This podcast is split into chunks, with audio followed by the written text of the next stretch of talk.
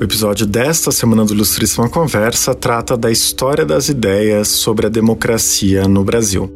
Nosso convidado é Newton Binotto, professor titular de filosofia da Universidade Federal de Minas Gerais e autor do livro O Brasil à Procura da Democracia, da Proclamação da República ao século XXI, publicado em agosto pela editora Bazar do Tempo. Newton analisa na obra os inúmeros obstáculos ao fortalecimento dos ideais democráticos no Brasil desde o final do século XIX. Do fim do Império, em 1889, que criou uma república sem democracia em seu diagnóstico, até a eleição de Jair Bolsonaro em 2018. Na conversa, a gente falou dos entraves à superação do passado colonial e escravista do país, que está na raiz das desigualdades sociais e do racismo estrutural que marcam o Brasil de hoje e do pensamento de intelectuais, clássicos e contemporâneos, que refletiram sobre as possibilidades de democratização do país ao longo de sua história republicana. Newton também comentou a situação do Brasil na última década, que ele analisa a partir do conceito de guerra de facções, para ele, grupos de pressão vêm lutando para impor suas demandas particulares ao conjunto da sociedade, em detrimento do interesse comum, levando à degradação das instituições democráticas e colocando em risco a República Brasileira. Eu sou Eduardo Sombini e este é o Ilustríssima Conversa, podcast da Folha em parceria com Itaú Cultural.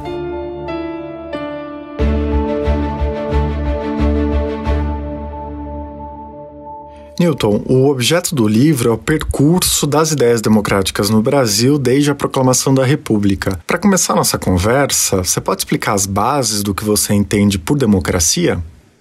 Olha, Eduardo, o que de fato eu procurei fazer não foi apresentar uma, é uma, uma ideia democrática que fosse pessoal, digamos, mais, né, ou até idiosincrática, né, Eduardo?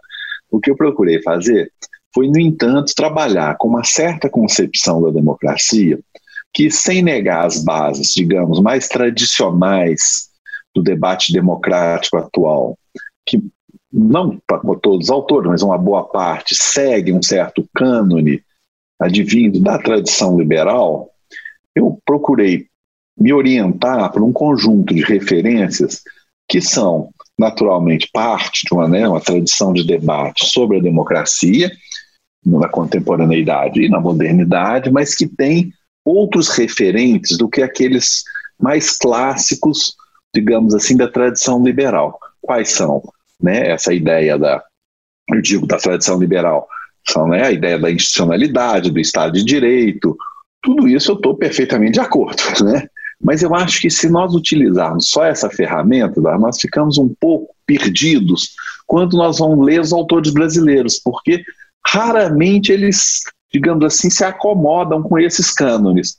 Então, o que eu procurei fazer foi escolher um referencial que eu aproximaria de uma tradição republicano-democrática e que, a meu ver, permite que a gente olhe para os intelectuais brasileiros, para a história das ideias brasileiras e para os atores políticos brasileiros de um outro jeito.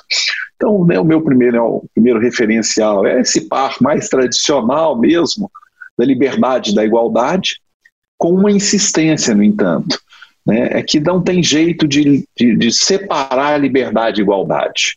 Né? Então, quer dizer, pode parecer pouca coisa, né, mas o que a gente assistiu muitas vezes e continua assistindo em, em regimes que se pretendem livres, ou em regimes que se pretendem iguais, né, ou tendo feito uma aposta maior na igualdade, é que a separação desse par conceitual liberdade e igualdade muitas vezes resulta numa espécie de tragédia política mesmo. Se nós tomarmos pelo polo da igualdade, muitos dos regimes ferozes do século XX, eu estou pensando, né, enfim, no stalinismo e outros regimes da mesma cepa, tinham um grande apreço pela igualdade e nenhum pela liberdade. Então, a primeira referência para mim importante é justamente não, não, não separar liberdade e igualdade, fazer deles um par conceitual. O segundo referência para mim interessante para ler problema da democracia no Brasil é o conceito de comunidade. O conceito de comunidade tomando né, a ideia de que a democracia vai de par com uma maneira de organizar a unidade né, em torno de símbolos, em torno da própria ideia que ela faz de si mesma. E por que isso? para nós? Porque o problema da identidade foi um problema central né, no pensamento político brasileiro.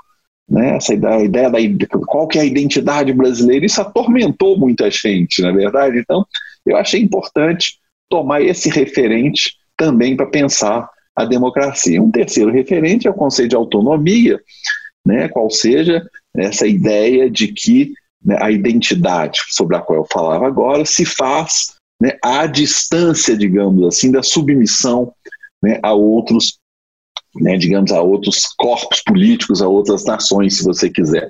Isso também é um clássico da teoria republicana, que né, lá, lá atrás, né, no, no Renascimento italiano, os pensadores falavam em independência. Eu prefiro o conceito de autonomia, porque ele é, ele é mais interessante para não sugerir né, nada próximo sequer ao nacionalismo ou aos nacionalismos do século XIX e XX. Né? O, né, o terceiro, o quarto né, referente meu é a ideia da participação, quer dizer, uma, uma democracia é, que exige participação, e aí em claro confronto com alguns teóricos liberais que dizem: não, se estiver funcionando as instituições e o povo estiver apático, está tudo bem. Eu acho que eu prefiro achar que não, não está tudo bem. Participação é parte essencial da constituição de uma democracia. E, por fim, eu acho que é a aceitação do conflito.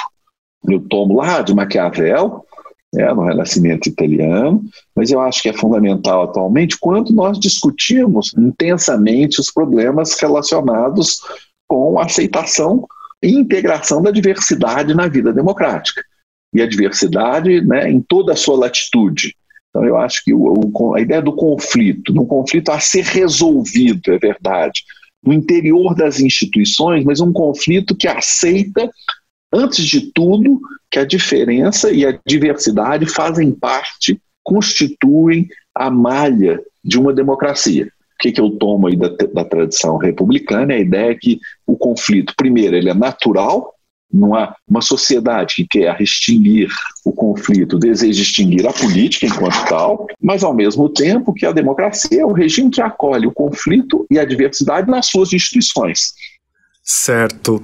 É, e aí, pensando nessas referências e nessa história que você recompõe ao longo do livro, parece que o que fica são todas as barreiras para elas se concretizarem no Brasil. Essas barreiras parecem quase intransponíveis e, ao mesmo tempo, o livro mostra a persistência do autoritarismo na sociedade brasileira. É, se atribui essa dificuldade ao fato do Brasil nunca ter conseguido superar essa herança colonial e escravagista. Eu queria te perguntar: essa história é mais uma história de incompletude do que de potencialidade? É de que forma esse passado colonial continua vivo e funciona como entrave à democratização do país? Eu vou pegar aquela segunda parte, eu acho que esse passado continua se vindo como entrave, sim.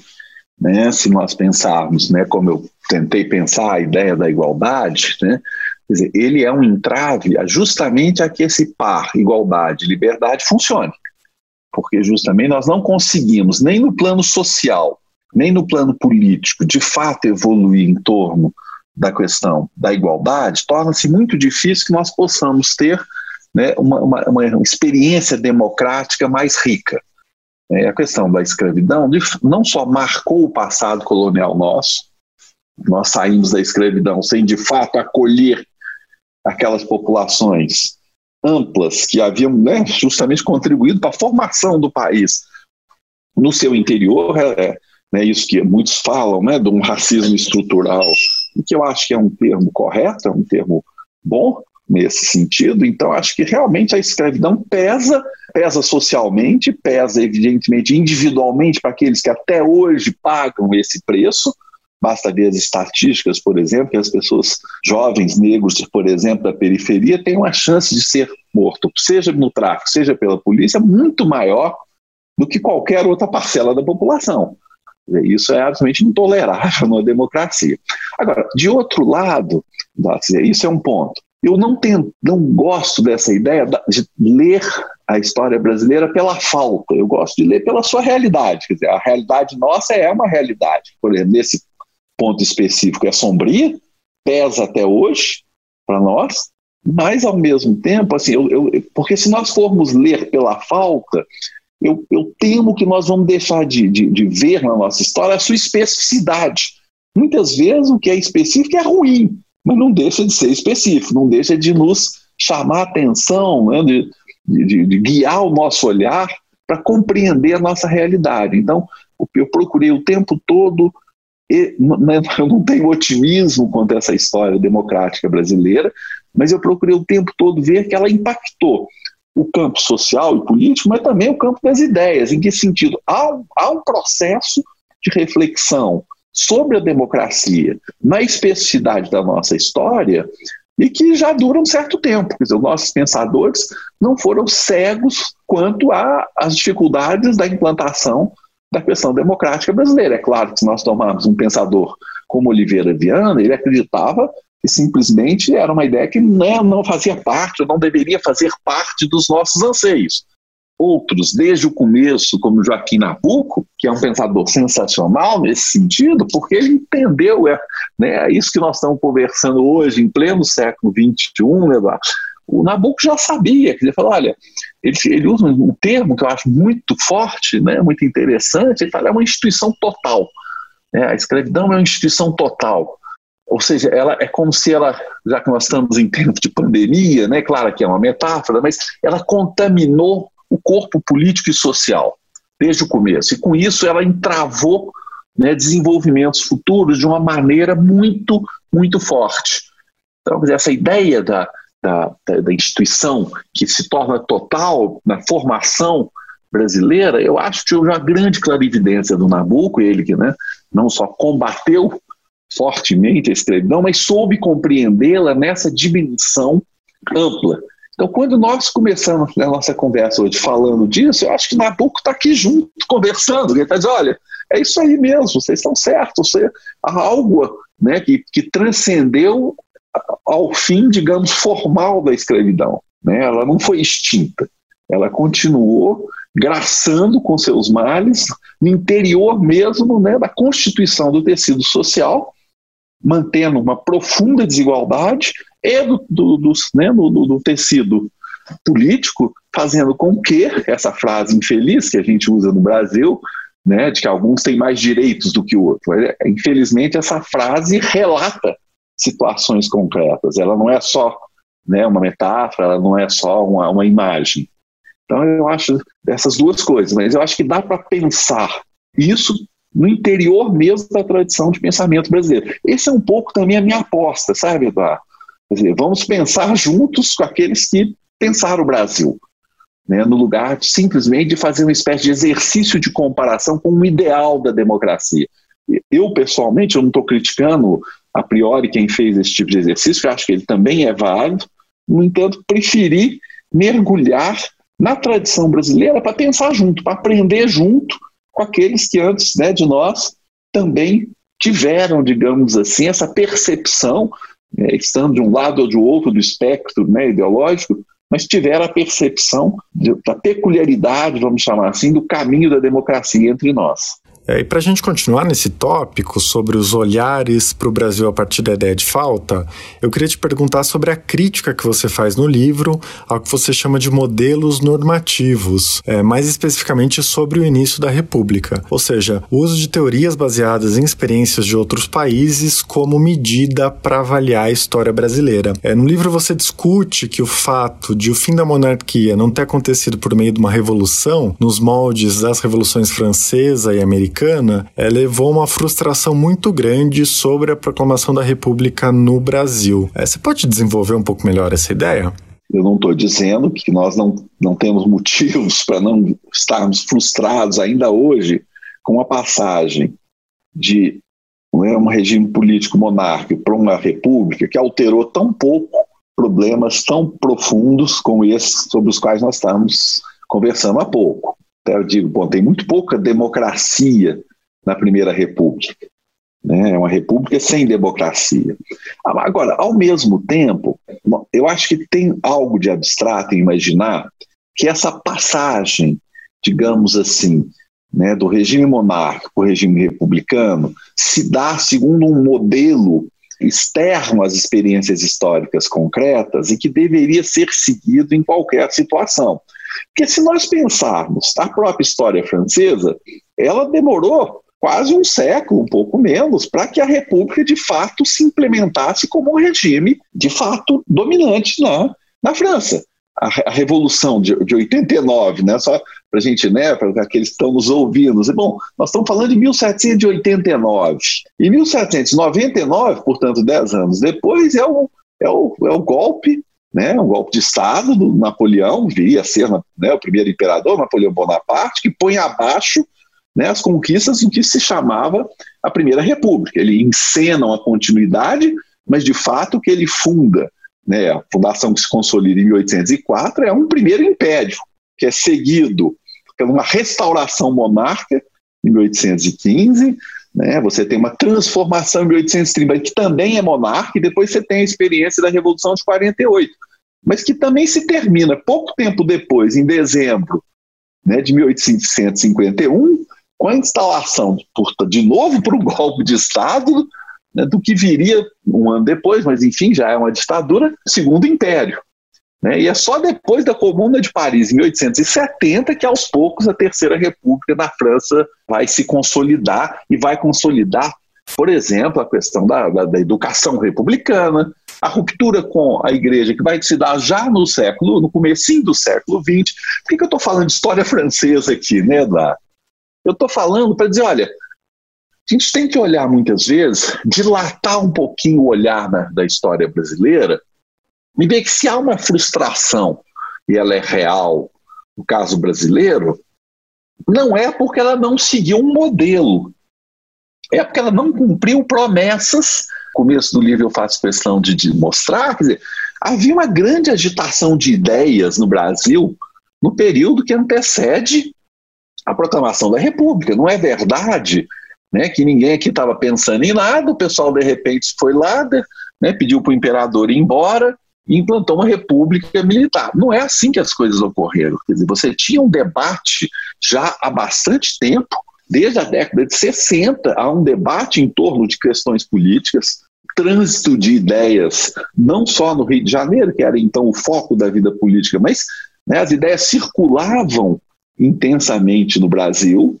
e até por isso mesmo é que houve, digamos assim, um certo desalento né, de alguns pensadores, mas o desalento veio porque havia uma esperança, uma promessa que não se mostraram reais, né, aos olhos daqueles mesmos que haviam lutado tanto para tornar essa, né, essa, essa passagem em direção à República algo verdadeiro. Então, acho que a, a, a minha insistência é: ok, nós nos decepcionamos e ainda estamos decepcionados, de alguma maneira, com, a, com uma república que não veio junto com os valores que normalmente nós associamos à república da modernidade, é verdade. Mas antes disso, quer dizer, há uma pasmaceira, uma apatia que levou todo mundo, como dizia esse observador francês famoso, Coty, que falou assim: ah, não tem povo nesse país. Essa afirmação é falsa é falsa. Que sentido? Há sim uma intensa luta pelo fim da escravidão, com pensadores que se engajaram, como eu acabei de citar o Nabucco, mas são muitos mais, e há também, desde os anos 60, uma circulação das ideias republicanas, que pode não ter sido majoritária, pode não ter tido o alcance que aqueles que aderiram a ela desejavam, mas que fez parte da história de constituição da modernidade brasileira. E eu, eu não recuso a ideia da normatividade por ela mesma, eu acho que é, né, modelos normativos são bastante importantes né, nas ciências sociais, mas eu acho que muitas vezes a gente termina usando o modelo normativo como, como ideal. Então, o que eu acho é que um modelo normativo não é um ideal, porque se nós formos de fato tomá-los como ideal, nós sempre vamos nos frustrar com a experiência histórica real. E vamos pensar os Estados Unidos hoje. Se nós tomarmos o modelo liberal de um pensador como John Rawls, que é um pensador né, que fez toda a sua carreira em Harvard, é um pensador importante, tido como um dos grandes renovadores do pensamento liberal no mundo contemporâneo, é um grande pensador. Ora, e ele tem né, o grande livro dele, não o único, mas um grande livro mais conhecido, Teoria da Justiça. Se nós formos ler aquilo que ele diz sobre a justiça e compararmos com os Estados Unidos do seu tempo e no, no tempo atual, Bom, nós vamos ver que os Estados Unidos está muito longe de ser um né, ser um, um país justo na maneira como né, esse grande pensador John Hall é, pretende. Né, o que não quer dizer que não haja justiça nesse país, assim como no nosso. Então, eu acho que uma, a, a norma é interessante como forma de pensamento, como guia do pensamento, mas ela não deve ser transformada num ideal né, abstrato. Porque se assim for, nenhuma experiência histórica vai nunca responder às esperas e às esperanças né, que nós temos na, enfim, na nossa vida coletiva. Bom, isso me fez pensar em um dos temas clássicos de alguns autores e obras que você analisa, é, estão muito relacionados com essa tentativa de encontrar o que é particular no Brasil, é, ou seja, os trabalhos sobre a grande propriedade rural e o poder oligárquico na estruturação das relações sociais no país, que por conta disso penderiam para o autoritarismo. É, então, com perspectivas muito diferentes, é claro, essa questão coloca em contato três autores, pelo menos, que você aborda no livro é o Oliveira Viana, que você já citou, o Gilberto Freire e o Raimundo Fauro. É, você pode falar sobre a importância dessa figura do senhor de terras e do coronel na evolução das ideias sobre a democracia no Brasil? É, obrigado, porque acho que é uma pergunta essencial hoje que a gente volta a ser atormentado pelo menos pelo medo do autoritarismo. nesses dias nossos, muitas pessoas têm vindo a público falar essa longa trajetória do autoritarismo nosso. E, e, é interessante porque, primeiro, é uma questão que atravessa os tempos, chega muito, muito quente para nós hoje. Por que, que ela chega muito quente? Porque ela nos lembra que vários pensadores nossos, Gilberto Freire, por exemplo, já chamaram atenção para o fato de que países formados, né, digamos, nessa história do colonialismo, acabaram desenvolvendo ou, digamos, potencializando a esfera da família ou a esfera privada, fazendo com que, como dizia o Gilberto Freire, a família e não o indivíduo, nem tampouco o Estado, o núcleo que formou a colonização brasileira. Então, acho que nós somos um caso interessante, que temos consciência dele, que essa tradição do autoritarismo brasileiro, ela, é, ela foi criada, né, num, digamos assim, num solo em que a vida privada, desde o início, mostrou-se né, mais poderosa do que a vida pública e mais mostrou-se como constituidora ela mesma da vida pública.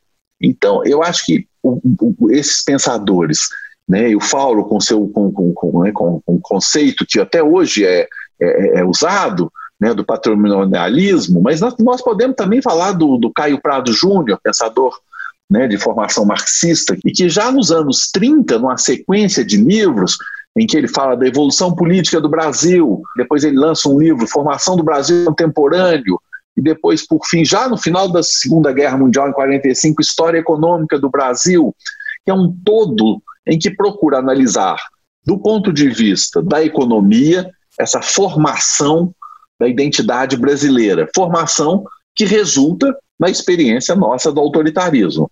E mais depois vem né, uma série de pensadores, você falou do Raimundo Fauro, que terá inclusive uma importância grande no, no momento da, do fim da ditadura militar, eu digo da ditadura de 64, 84, 85. O que esses pensadores acho que nos ensinam até hoje é olharmos para a experiência colonial como algo radical e constituidor. E a radicalidade vem muitas vezes por ter constituído a experiência pública, a experiência mesma do Estado, a partir da predominância, de um lado, desses laços de exploração no plano internacional, e aí o Caio Prado teve uma importância grande nisso, né, Eduardo? Mas, por outro, isso que une muitos deles, né, inclusive Sérgio Buarque, para mim foi um pensador também tremendamente importante, que é essa prevalência da esfera privada. E se você me permite, alguns anos atrás eu trabalhei com alguns colegas, com alguns amigos, né, a questão da corrupção no Brasil. E fizemos com perguntas, enfim, né, no Brasil inteiro, essas coisas. E é muito curioso que até hoje você constata o seguinte: se você pergunta, o legislativo é um poder corrupto? Até hoje a resposta quase sempre né, e nós estamos falando de percepção, portanto, não de análise, da percepção da população, é sim. Quando, quanto mais perto você chega da esfera privada, mais fica fácil as pessoas dizerem que ajudar um parente ou, né, ou até mesmo um amigo a encontrar um emprego fora das normas né, legais não é corrupção. Então, há um sinal aí de que isso que nós observamos, né, e que outros que nós, eu digo, na nossa tradição de pensamento, a importância da prevalência da esfera privada, né, como constituidora dos nossos laços, é profundamente ancorado nas, nas práticas mesmos do cotidiano. Desde que nós estejamos perto dos, de laços pessoais, né, nós já é como se nós escapássemos ou pudéssemos escapar dos laços do direito. Ora, a, a experiência da democracia, sobretudo se nós pensarmos nessa ótica do republicanismo que eu adotei, é a prevalência do Estado de Direito. Não é verdade? Quer dizer, então nós não poderíamos ter uma alteração da percepção do direito porque nos aproximamos da esfera do privado. E, no entanto, nós observamos até hoje essa alteração. E, a meu ver, é possível, um mecanismo possível para pensar essa questão é justamente chegando perto dessa, desse passado colonial que constitui a experiência pública numa matriz da, da experiência privada, fundamentalmente da experiência privada. E eu acho que esses autores sobre os quais nós estamos falando agora, cada um a seu modo, percebeu e desenvolveu essa análise, o que nos ajuda né, tremendamente a entender isso que eu acabei de falar, que é uma pesquisa, essa pesquisa a qual me referi, é de 2011, continua dando é, resultados que, que são aparentemente surpreendentes, mas que, que quando nós pensamos na lógica né, dessa particularidade da nossa formação, eles se tornam, digamos, eles se aclaram, eles se tornam compreensíveis, pelo menos, né, Eduardo. Tem uma questão do seu livro que me chamou bastante atenção. É, você mostra de várias maneiras todos os entraves à constituição das instituições democráticas no Brasil ao longo da história. É como o Brasil foi um terreno muito fértil para o autoritarismo. É, não vamos chamar de impossibilidade, né, mas de todos os entraves à constituição de uma esfera pública e de um Estado democrático de direito, de um lado. É, mas por outro lado, como o campo intelectual brasileiro tratava dessas questões. A democracia, de várias formas, estava subjacente adjacente aos debates, mas não era o centro dessas discussões. É, então, em uma passagem, você fala que, mesmo na ditadura militar, o tema da democracia era um horizonte de demandas, mas não o eixo central do pensamento político do momento. É, como você analisa essa aparente contradição? É, o que esse traço mostra sobre o Brasil? Olha só, é claro né, que isso pode nos tentar dizer, ah, a gente não tem muito apego à democracia. Eu não acho que é bem isso, não.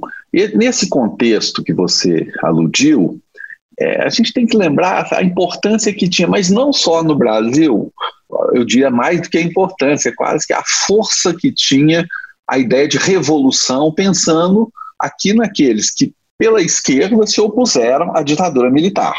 Havia uma crença, digamos assim, de que a revolução era o horizonte do progresso. Por outro lado, pela, digamos, pelo, pela direita, é, a direita brasileira nunca, digamos assim, se expressou como a direita liberal, como a direita que desejava, em primeiro lugar, é, um Estado de direita. A direita brasileira, né, desde Oliveira Viana, o, o Oliveira Viana de antes da de antes da, da, Segunda Guerra Mundial, mas também o Oliveira Viana de depois da Segunda Guerra Mundial, que insistia, digamos, no discurso da organização do país pela ordem. Né? Isso que nós assistimos até hoje. Mas o que é que acontece nesse, nesse, nesse horizonte? Havia sim uma demanda democrática, mas que ela se organizava muitas vezes, seja embaixo do conceito de revolução ou embaixo do conceito de ordem. Então nós falávamos muito, mas isso não é uma peculiaridade, não é verdade, só do Brasil. Falava-se muito em revolução nos anos 60. É, eu lembro de uma conversa, se me permite, pessoal, recente, com um amigo, da, enfim, meu amigo dos tempos de juventude, ele brincando dizia: Olha, eu não tinha dúvida de que a revolução viria. Meu problema é se ia ser em março ou em abril. Né? Então, havia num, num, certo campo de resistência né, à ditadura uma grande crença na revolução. Então, isso marcou muitos pensadores brasileiros, muitas, mais do que isso, a própria esfera pública. De outro lado, talvez exatamente nessa longa história do autoritarismo brasileiro, a ideia da, da ordem, da resistência, no caso que, né, ao comunismo. O anticomunismo tinha um papel enorme né, né na década de 60, 70, é, infelizmente, sob uma forma fantasmática, continua tendo até hoje. De tal maneira que a luta pela democracia é, é, é como se ela sempre viesse acompanhada de alguma coisa. A direita, acompanhada raramente de um desejo pela democracia ela mesma, daí uma, uma longa tradição autoritária, de tal maneira que se tiver que escolher a democracia, a gente abre mão rápido. Hoje a gente perde de vista, por exemplo, essa experiência né, dos anos entre o final da Segunda Guerra Mundial, em 1945, e o início da ditadura militar, em 1964. Né? Quando a gente olha esse período, o número de tentativas de golpe de Estado no país né, e de contestação de resultados eleitorais é absolutamente surpreendente. Né? Nós, é como se nós não tivemos. A palavra aqui bota entre aspas, porque ela não tem sentido conceitual, não, tá, gente? Paz democrática, nós não tivemos paz democrática nesse período. O tempo todo era algum, alguém querendo derrubar um avião, fazendo, enfim, né, contestar o resultado das eleições, de tal maneira que o consenso em torno do valor da democracia nunca existiu plenamente sobretudo até mais recentemente, quando eu acho que nós tivemos um período de maior consenso em torno da ideia democrática. Né? Mas a história brasileira não é que ela não tem uma reflexão sobre a democracia, porque tem, mas o que talvez não tenha havido é esse encontro mesmo com a democracia como um valor insuperável. Então, acho que é isso que eu disse, a democracia, mesmo para aqueles que lutavam por ela, pela sua recuperação, muitas vezes ela aparecia subsumida por outras ideias. Ou simplesmente não existia, dado o que se colocava como essencial, que era a ordem, a autoridade, né, a supressão do conflito, por isso a importância que eu dou à noção de conflito, que é o autoritarismo brasileiro, que quando a gente fala ordem pode ficar um pouco, né, um pouco genérico, até porque está ali na nossa bandeira, a gente sabe de onde que veio, mas afinal o que, que eles querem dizer com isso? Uma das coisas fundamentais que essa, essa reivindicação da ordem quer dizer é supressão do conflito. E é por isso também que há uma longa tradição brasileira de recusa da diferença. Por isso que comunidades é, minoritárias, com as suas especificidades, têm tanta dificuldade até hoje para ceder à arena pública e mesmo à arena dos direitos, porque nós não conseguimos vivenciar plenamente a ideia do conflito como parte, isso que eu disse lá atrás, hoje, no nosso começo da nossa conversa, né, Eduardo? Parte da, da, da igualdade. Ou seja, reconhecer a diversidade é da essência mesmo da noção de igualdade na modernidade. E não só, ou pelo menos não apenas, a partilha de bens, que também é essencial, evidentemente. Mas as duas coisas têm que vir juntas. Com certeza. Bom, muitos dos processos que você analisa no livro, na longa duração, de vários temas que você citou agora, como a centralidade da família, o uso dessas teorias anticomunistas, a ideia de abrir mão da democracia em nome de outras agendas. Então, nos últimos anos, por exemplo, a gente viu muitas acusações sobre é, como o chamado mercado flertou com o autoritarismo em nome do crescimento econômico, etc. É, queria que a gente tratasse agora de alguns temas da conjuntura atual. É, você pode recompor a análise que você faz dessa última década, dessa conturbadíssima década do Brasil, é, você usa a ideia de guerra de facções e diz que a República Brasileira está mais uma vez em perigo. Qual a interpretação que você formula desses anos 2010? Olha só, primeiro eu queria justamente chegar. Vamos fingir que nós estamos em 2010, tá, Eduardo? Porque porque havia um certo otimismo naquele momento, independente, claro, da posição crítica que cada um de nós tinha ou não tinha em relação ao que havíamos vivido desde 1988. Pelo menos uma boa parte né, das pessoas que tinham apreço pela democracia manifestavam uma certa confiança, digamos assim, que apesar de tudo somos agora um país democrático. Que havia um sentimento né, importante em relação a isso. Eu não, não, não, não queria estabelecer uma relação causal entre os acontecimentos de 2013 e o que veio depois. Até porque eu não saberia, de fato, digamos assim, deslindar o que veio depois a partir de uma análise causal. Ah, porque 2013 fizeram isso, depois aconteceu tal coisa. Mas, de qualquer maneira, eu acho que 2013 serve como marco temporal. O primeiro mandato da, da, né, da presidente Dilma começa parecendo que, de alguma maneira, haveria continuidade, não só das políticas, mas, sobretudo, no tema que nos reúne aqui hoje, haveria é, continuidade no apreço pela democracia. A grande surpresa para mim em 2013 foi o aparecimento explícito da demanda pela volta dos militares. Para mim, isso é o que houve de mais chocante. Esses grandes movimentos de massa são difíceis de, de serem entendidos no momento que eles estão ocorrendo. Eu acho que, num certo sentido, né, nós ainda teremos tempo para.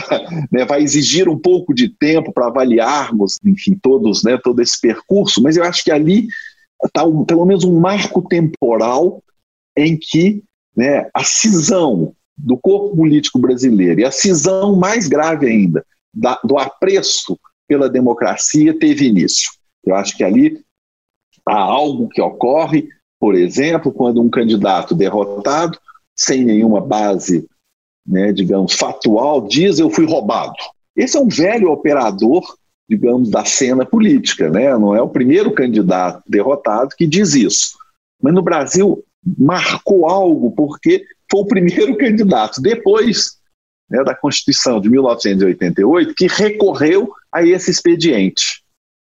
O problema desse expediente é que ele coloca e colocou em risco todo o jogo democrático, na sua institucionalidade. O que você está dizendo é as instituições foram fraudadas e por isso eu fui derrotado. Então tem uma gravidade nisso muito grande. E esse, eu estou citando esse fato do então candidato Aécio Neves ter dito isso, né, sem nenhuma base, como aliás ficou comprovado depois, porque isso sinalizou que o consenso em torno das instituições democráticas, do Estado de Direito e do funcionamento desses, né, dessas instituições havia, em algum, de alguma maneira, ele havia sido rompido. E quando ele é rompido, resta o fato de que isso não, não implica em dizer que as pessoas deixaram de lutar pelo poder. É, a luta pelo poder ela existe, ela é legítima. O que a democracia, a república a democracia, né, uma, uma, uma, democracia republicana faz é organizar essa luta nas instituições. Não é verdade? Quando isso deixa de acontecer, é que ocorre, digamos, esse fracionamento dos atores que, visando o poder, legítimo ou ilegitimamente, se tornam, no entanto, incapazes de visar essa luta a partir do núcleo das instituições e do que eu poderia ou chamaria, né, usando essa expressão da tradição republicana, do interesse comum. Cada um passa a visar né, a partir do particular. Para aqueles que estão nos ouvindo né, não se equivocar, o tema da guerra das facções não é uma metáfora. E nem é uma tentativa da minha parte de criar polêmica, não, sabe, Eduardo? Eu, na verdade, é um tema clássico, né? Estava meio esquecidinho por aí, mas eu recupero, sobretudo, dos pensadores americanos, particularmente o James Madison, que ali na beira, né, por volta aí, 1787, 1788, quando se buscava ratificar a Constituição, o que, que ele, o que, que ele, o que, que ele observa? Ele observa a formação de grupos de pressão que agem como facções e não como uma parte que deveria, digamos, se disputar. O que é uma facção nesse sentido? É um conjunto de cidadãos, né, como diria o Médici. Isso pode ser tanto minoritário quanto majoritário, não é esse o problema, mas que tem um impulso comum, uma espécie de interesse comum, mas que é contrário aos, aos direitos dos outros cidadãos sobretudo contrário ao interesse geral da comunidade. Então é como, né, digamos assim, pensando mais é, diretamente, uma facção é como se ela olhasse para né, aquilo que está acontecendo e fizesse do seu interesse particular o interesse geral. Então, não é que a gente não possa ou não deva ter na é verdade, interesses particulares. Interesses particulares fazem parte, naturalmente, né, de uma democracia. Então, não existe uma democracia em que todo mundo vai desejar o bem comum o tempo todo. Isso é uma ficção. O importante é você não confundir a particularidade da sua reivindicação com o interesse geral. E aí tem um pensador americano muito interessante, está vivo ainda, um, um, grande intérprete, digamos assim, da história constitucional americana, ele se chama Bruce Ackerman. E ele fala, na sequência dos, desses pensadores americanos do século XVIII e XIX, que as facções elas podem tanto ser ideológicas quanto elas podem ser o que ele chama de carismáticas, ou seja, baseadas em paixões ou baseadas em interesses privados. Pode cada uma facção pode reunir as duas coisas. E quais são as principais facções que você enxerga em guerra no Brasil hoje? Olha só, Eduardo, eu acho que né, não se trata de fazer um roteiro, mas como, vamos tomar, por exemplo, a ideia do mercado, que é uma ideia meio genérica, mas que entre nós, mercado ele designa um conjunto de atores, financeiro, donos de banco e tal. É, seria, digamos, um sonho de outra natureza. Ah, eu queria um, um, né, um Estado capitalista sem mercado financeiro. Acho que não vai dar. Todo o problema é quando as reivindicações, por exemplo, desse mercado financeiro se particularizam, porque elas são particulares, mas são tomadas como universal.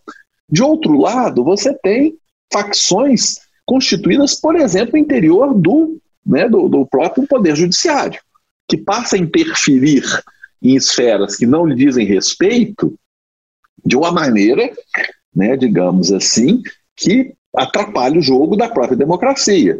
Do ponto de vista do, do legislativo, que é outra dessas, que muitos grupos internos agem como facções, porque eles radicalizam, por exemplo, a demanda de uma parte importante dos negócios brasileiros, que é o agronegócio, como demandas que sustentam o Brasil. Aliás, isso tem sido até uma propaganda. Bom, o agronegócio é importante, mas 70% que nós comemos vem da, da agricultura familiar. E, e, por exemplo, por que destruir a Amazônia para fazer mais agronegócio? Então, veja, cada um desses grupos, o agronegócio, uma parte do judiciário, não todo, uma parte do legislativo, uma parte do mercado financeiro, tem se comportado como lutando por um poder, que significa que transformar os seus interesses em interesse geral e que se dane o resto. Então, o que eu estou chamando de facções são grupos que disputam o poder, o que em si mesmo não tem nada de ilegítimo, mas disputam o poder por uma espécie de monopólio do interesse. E esse monopólio do interesse torna impossível, né, digamos assim, o jogo democrático. Por quê? Nas votações, por exemplo, do Congresso, muitas vezes a ideia do interesse da população nem sequer é posta em pauta em favor dos interesses por exemplo, do mercado financeiro. Né, vou dar um exemplo bem, bem direto disso. A insistência do atual ministro durante a reforma da Previdência na, né, na chamada capitalização. Ora, nós temos aqui ao lado de nós, né, no Chile, um exemplo vivo do fracasso desse sistema de previdência social. A quem pode interessar esse sistema? Certamente não ao conjunto da população. Então, está aí um exemplo claro uma guerra de facção, é que os interesses, quem viria, digamos assim, a compor as instituições de, de previdência privada, mas que simplesmente não tem como ser constituída do ponto de vista universal, porque uma boa parte da população brasileira não tem capacidade de poupança, é incapaz de poupar. Esse modelo mostrou-se, nas condições reais da América do Sul, um fracasso total. E, no entanto, veio a público, foi derrotado, é verdade, mas é claramente o exemplo de uma guerra de uma facção. Né? Nisso, da facção, naturalmente, definida da maneira como os federalistas a definiam, né? a não se confundir com a, com, a, com a palavra tal como a gente emprega no dia a dia, porque aí já seria, deixaria de ser um conceito para ser uma acusação, não é nada disso. É só uma indicação. É, Newton, para a gente encerrar, eu queria pedir para você comentar a pertinência do conceito de fascismo para caracterizar o período atual no Brasil, a presidência de Jair Bolsonaro. É, você encerra seu livro com essa reflexão. É, queria que você dissesse como você se posiciona nesse debate, é, que hoje é extremamente controverso, e se você considera que a gente vive o risco de ascensão de um regime fascista no Brasil. É, então, para além desse seu diagnóstico de que existe uma degradação institucional clara nos últimos anos, é, a gente está na iminência de um regime fascista ou algo do tipo? Olha, eu não diria que estamos na, na iminência, porque seria uma aposta, digamos assim, é, perigosa para o futuro. Eu acho que há risco, sim. Até no livro eu digo, olha, se fosse feita essa pergunta, a mesma pergunta que você me fez com o italiano em 1919, né, lembrando só que em novembro de 1919 o Partido Fascista teve um, um resultado péssimo né, nas eleições, ele riria disso. Né? Então, eu acho que há um risco, sim, mas eu colocaria não como algo que eu estou, digamos assim, profetizando, se eu posso dizer, né? Eu estou apenas dizendo que há o risco de, né, do fascismo. E por que, que eu recorro ao fascismo? Vejo muitas críticas a isso. Eu acho que, veja bem, é claro que não se trata de comparar. A Itália do começo do século XX não tem nada a ver com a gente. É evidente isso. Mas as sociedades são diferentes. Se a gente for trabalhar sempre com a diferença, nós vamos poder fazer nunca né, utilizar o conceito. O que eu quero é utilizar um conceito nascido da experiência fascista italiana e que diz, digamos assim, da maneira como esses regimes se implantam. Eu acho que nós, tamo, nós temos nessa, dessas camadas, digamos, né, que eu, eu tomo um, um especialista do fascismo italiano, né, o Emílio Gentili, que ainda vive, é um professor em Roma, que ele fala que você tem três, tem três dimensões, que é a dimensão organizacional, a dimensão cultural. Nós não temos um partido fascista, que é o terceiro momento da implantação. Mas nós temos sim nessa né, dimensão que ele chama de cultural, que eu poderia chamar de ideológica, que é uma guerra, né, digamos, contra as instituições, contra valores, contra pessoas. É aí que eu acho que a gente já fez um progresso nessa direção e que há, portanto, o risco. Eu não, tô, eu não diria da eminência, tá? não chegaria tão longe, mas há um risco, porque esse risco, só para concluir, né, ele é parte, inclusive, da própria democracia. Nós não podemos esquecer que o fascismo nasce num regime parlamentar, fascismo italiano, eu quero dizer, e aquele dos, né, dos anos 20. Então, há um risco, sim, na sociedade brasileira, e esse risco vem, em primeiro lugar, por esse forte progresso no terreno das ideias, de um conjunto de concepções que podem ser associados não só a um regime autoritário, mas a um regime autoritário fascista, tal como ele é, digamos, descrito por seus estudiosos, eu citei, entre outros, o Paxton, que é um historiador americano, Emílio Gentili, enfim, o Griffin, são vários referências que nos ajudam a pensar não a identidade, eu insisto, mas com essas ferramentas teóricas nos ajuda a pensar o que nós estamos vivendo. Perfeito, Newton. Parabéns pelo livro e obrigado pela sua participação.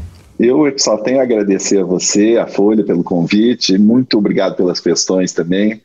Achei ótimo, foi muito bom ter conversado com você, Eduardo. Este foi o Ilustríssima Conversa. Eu sou Eduardo Somini e a edição de som é do Stefano Macarini. Até a próxima.